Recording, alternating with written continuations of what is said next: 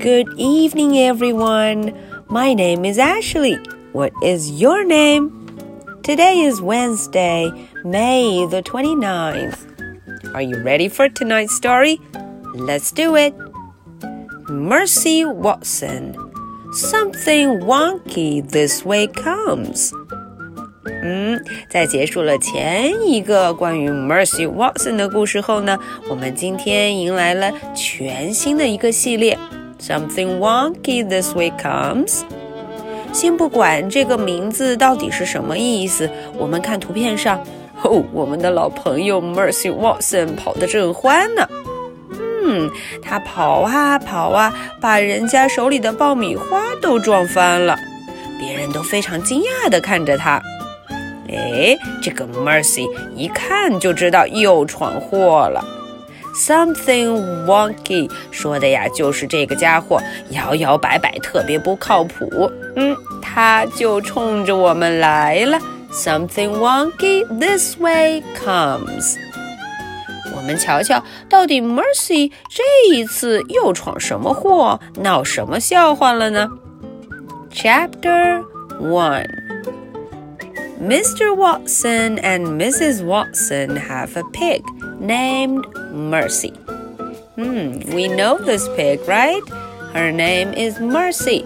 Hello, Mercy. Hello, Mrs. Watson. Hello, Mr. Watson.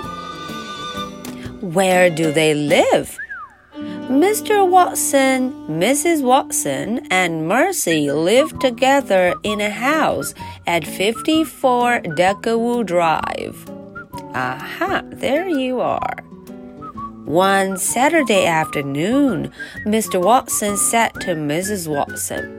哎，在一个周六的下午啊，这个 Saturday 周六 Saturday 周六下午呢，Mr. Watson 对他的妻子 Mrs. Watson 说了：“My darling, my dear, there is a movie at Bijou called When Pigs Fly.”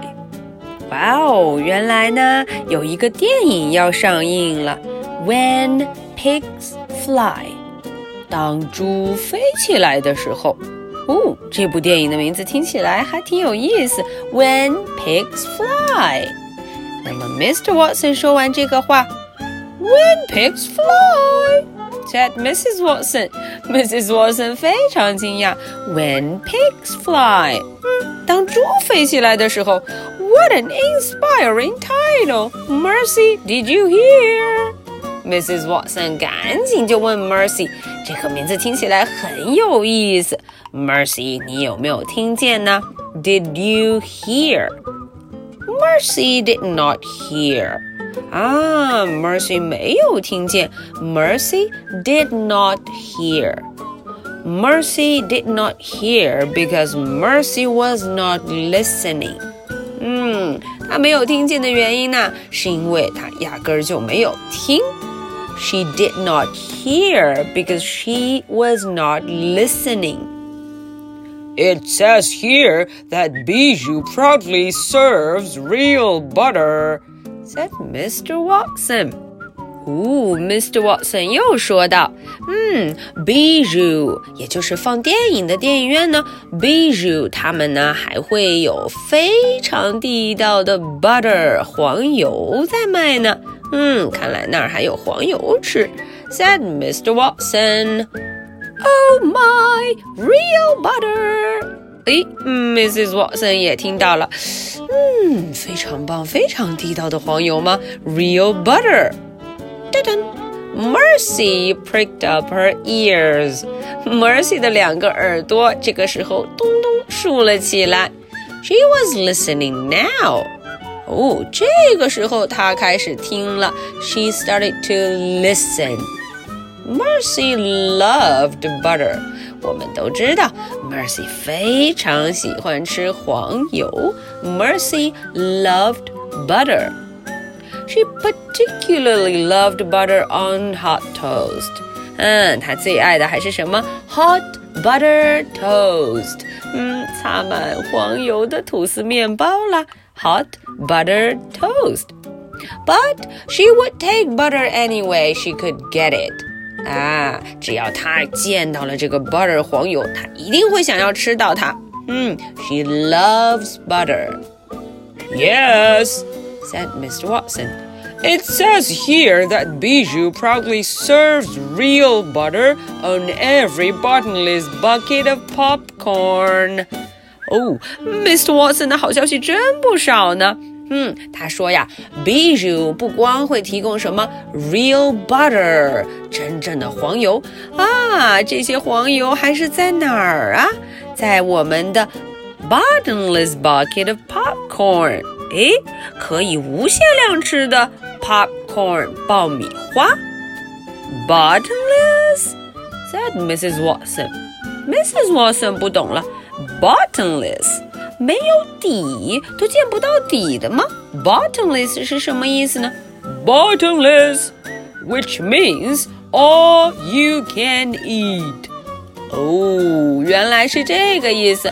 Mr. Watson 解释了，bottomless 的意思呀，就是你可以一个劲的吃，一直吃，一直吃。嗯，不管你吃多少都可以哦。All you can eat. All you can eat! What a delightful concept! 哦，Mrs. Watson 也激动了。什么？ 可以一直吃呢？这可太棒了吧！All you can eat 啊，想吃多少就吃多少。这时候，Mercy 干什么去了？Mercy thought that all you can eat was a very delightful concept.